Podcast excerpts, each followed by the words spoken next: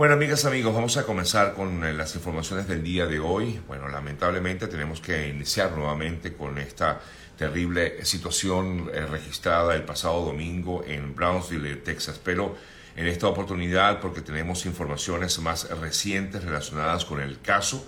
Entre otras, han, hasta ahora por lo menos se han identificado a cinco de las ocho víctimas que lamentablemente perdieron la vida en este suceso. Según información que reflejan algunos medios de comunicación y algunos portales eh, importantes, eh, medios de comunicación hablan de por lo menos cinco de estos eh, de estas víctimas de origen venezolano, como ya habíamos comentado,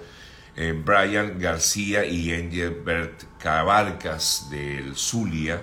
Jorge Luis Flores y Héctor Medina Medero de Falcón Richard Bustamante de Portuguesa. Serían por lo menos las identidades de cinco de las ocho víctimas que hasta el momento eh, han podido. Eh, quizás no ha sido una lista oficial mm, ofrecida por las autoridades policiales, pero sí ya los familiares de estas personas habrían tenido información acerca de ellos, ¿no? acerca de justamente de parte de las víctimas de este terrible suceso registrado el pasado domingo en Brownsville, Texas, y que ha dejado sin duda alguna la comunidad venezolana en todo el mundo consternada ante este terrible suceso. En relación con esto, por supuesto, en el día de ayer se dio información más eh, concreta de lo que habría allí ocurrido. Sin embargo, todavía las autoridades policiales no han logrado descifrar si realmente el conductor del vehículo que arrolló a estas eh, personas eh, lo hizo de manera intencional o lo hizo de forma involuntaria, es decir, si fue accidental. Eh, sin embargo, algunos testigos habrían manifestado que cuando la persona arrolló al grupo de migrantes que se encontraba allí en esta parada de bus en Brownsville, Texas, habría proferido algunos insultos, por lo que creen, por lo menos testigos, que tal vez sí fue intencional. Sin embargo, la policía ha informado de manera responsable que todavía esta persona está siendo en estos momentos eh, interrogada, investigada y tratar de determinar si realmente fue o no intencional. Por los instantes se, ha, se le ha eh, procesado y acusado de ocho cargos de homicidio involuntario. Sí, entendemos que esto es eh, terriblemente impactante el conocer eh, de esta decisión, pero hasta que no se determine si realmente esta persona lo hizo de manera intencional, se le ha imputado o por lo menos procesado con ocho cargos de homicidio involuntario, precisamente por las ocho personas fallecidas, y otros diez cargos de asalto agravado con arma mortal. Eh, en este caso, el vehículo habría sido el arma mortal, y por esta razón, pues es que se le imputa también este otro delito. Eh, igualmente fue, se le, mm,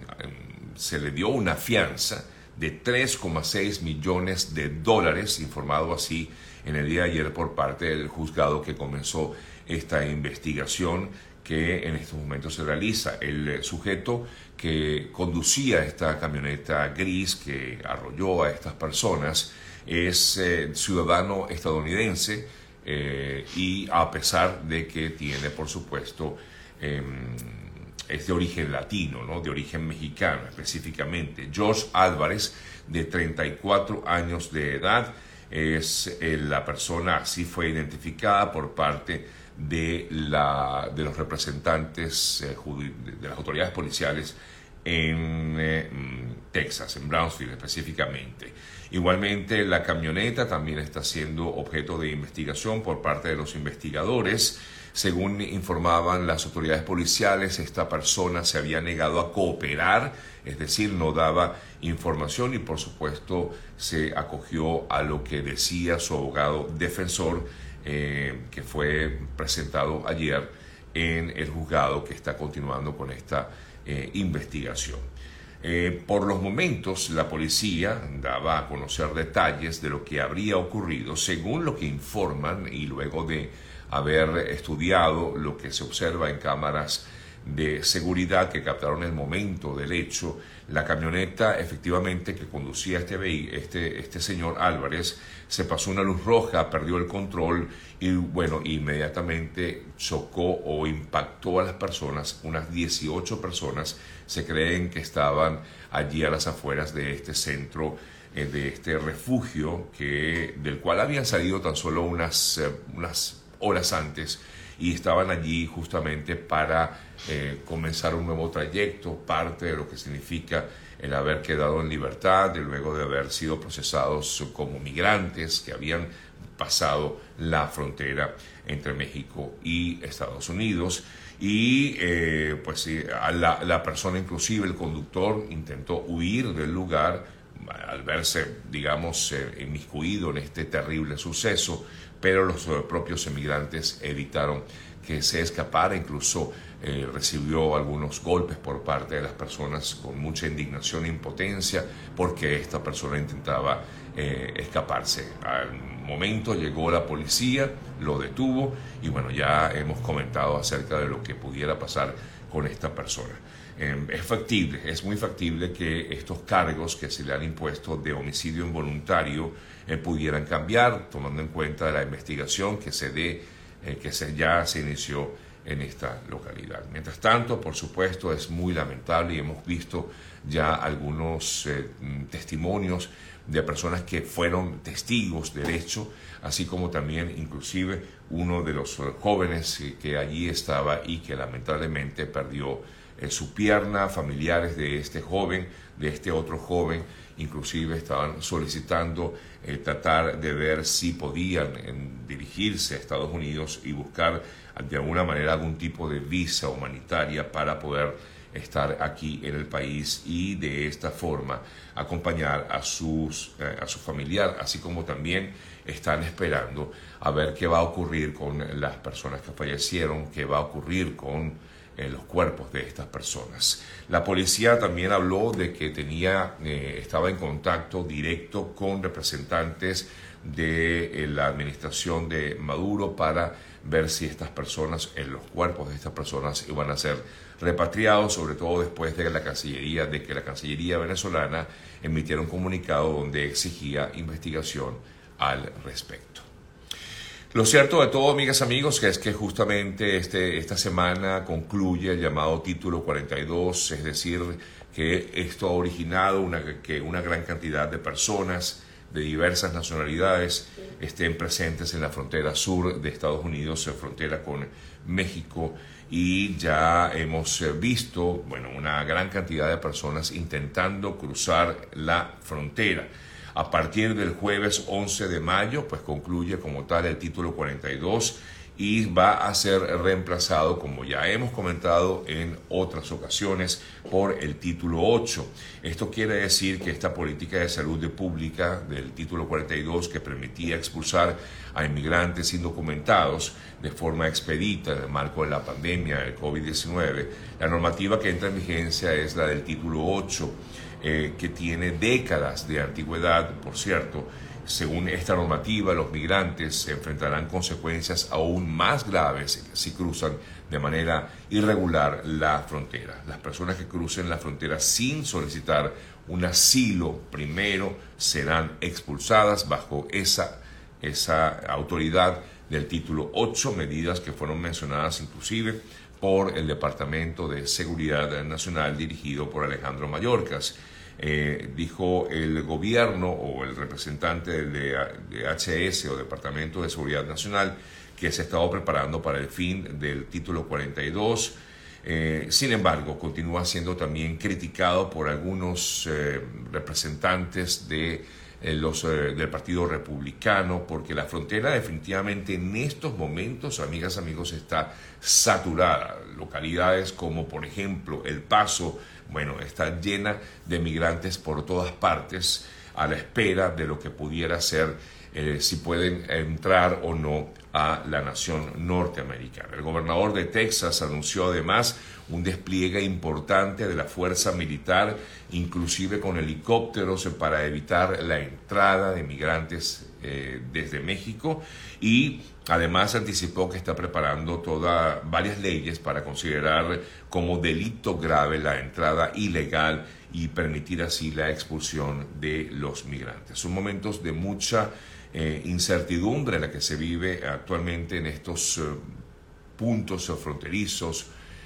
como El Paso, Ciudad Juárez, varias de las localidades eh, que justamente se encuentran en México y en Estados Unidos, que están en el borde, justamente en la frontera entre ambas naciones. Por esta razón, el gobernador, pues Greg Abbott de Texas, anunció el despliegue de esta unidad de la Guardia Nacional que va a operar para evitar la entrada de migrantes desde México. Por su lado, el eh, presidente de México, Andrés Manuel López Obrador, criticó las medidas anti-inmigrantes que se han aplicado sobre todo en gobiernos como el de Texas y el de Florida, a quienes acusó de politiquería, es decir, el propio presidente mexicano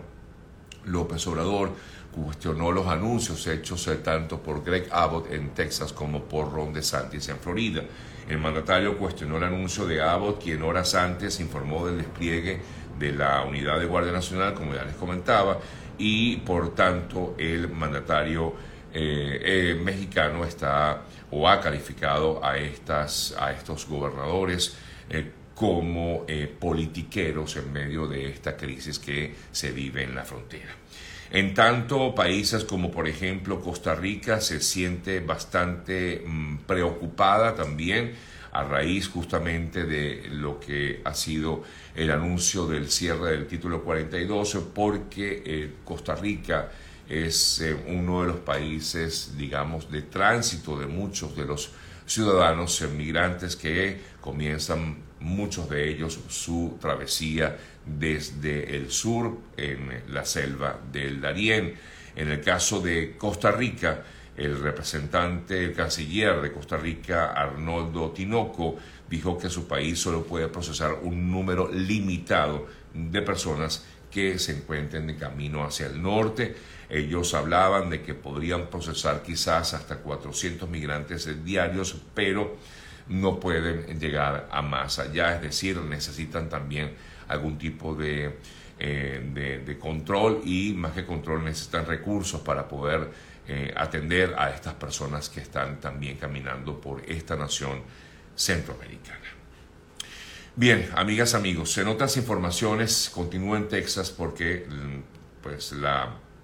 lo que ocurrió también recientemente el fin de semana en un, tiroteo muy pero muy lamentable eh, registrado en, esta, en este estado, específicamente en la zona de Allen, en Texas. Hasta el momento las autoridades federales investigan si el hombre que mató a las ocho personas que se ubicaban, se encontraban en este centro comercial en el área de mm, Allen, mm, expresó algún tipo de interés en ideologías, como ayer comentaba, de supremacía blanca parte de los intentos policiales para identificar realmente un motivo que llevó a esta persona a atacar a esta gran cantidad de personas que se encontraban en este centro comercial. He recibido información que indica que al parecer entre las personas que falleció en este terrible suceso se encontraría un ciudadano venezolano quien estaba de paso en, el centro comercial. Eh, me han informado acerca de ello, de que supuestamente uno de, un venezolano, por lo menos me, me daban a conocer algunos familiares de la situación de, esta, de este venezolano, que al parecer también habría sido víctima en este suceso ubicado en Allen, en eh, Texas. Bien, amigas, amigos, eh, parte de la información que hasta el momento se maneja entre algunas destacadas en la mañana de hoy. Cambiamos de tema, entre otras importantes noticias, la Sala de Asuntos Preliminares de la Corte Penal Internacional rechazó el pedido que hizo el régimen de Maduro para responder a las víctimas que presentaron sus testimonios en apoyo a la continuidad de las investigaciones por crímenes de lesa humanidad cometidos en Venezuela y que adelanta la Corte Penal Internacional o la, Fiscalía de la Corte Penal Internacional, el fiscal Karim Khan. Los jueces rechazaron de esta manera la autorización solicitada por el régimen para presentar una réplica A pesar de ello, a pesar de esto que estoy comentando y que ayer fue una decisión tomada por la Corte Penal Internacional, pues a pesar de esta situación, igualmente el régimen de Maduro ha manifestado que no hay ninguna víctima, ah, por lo menos así lo manifestaban, que no había eh, eh, ninguna persona que pudiera determinar que hubo crímenes de lesa humanidad en Venezuela. Es lo que realmente estaban buscando ellos, evitar que esto ocurriera. No obstante, con esta decisión que tomó la Corte Penal Internacional en el día de ayer, pues se echa eh, por fuera eh, cualquier pretensión por parte de la administración de Maduro. Eh, otras importantes informaciones, sí, en otras importantes informaciones, amigas, amigos, eh, relacionadas también con el tema Venezuela, ayer el diputado Jesús Faría del PSV ratificaba en una entrevista que dio ayer eh, que no hay intocables en, el, en la administración de Maduro, ni cargos ni nombres que puedan quedar inmunes al margen de todo el peso de la ley. Esto en relación directa a que efectivamente afirmaba que Tarek El Isami, el exministro del petróleo, estaba siendo investigado por el Poder Judicial en Venezuela.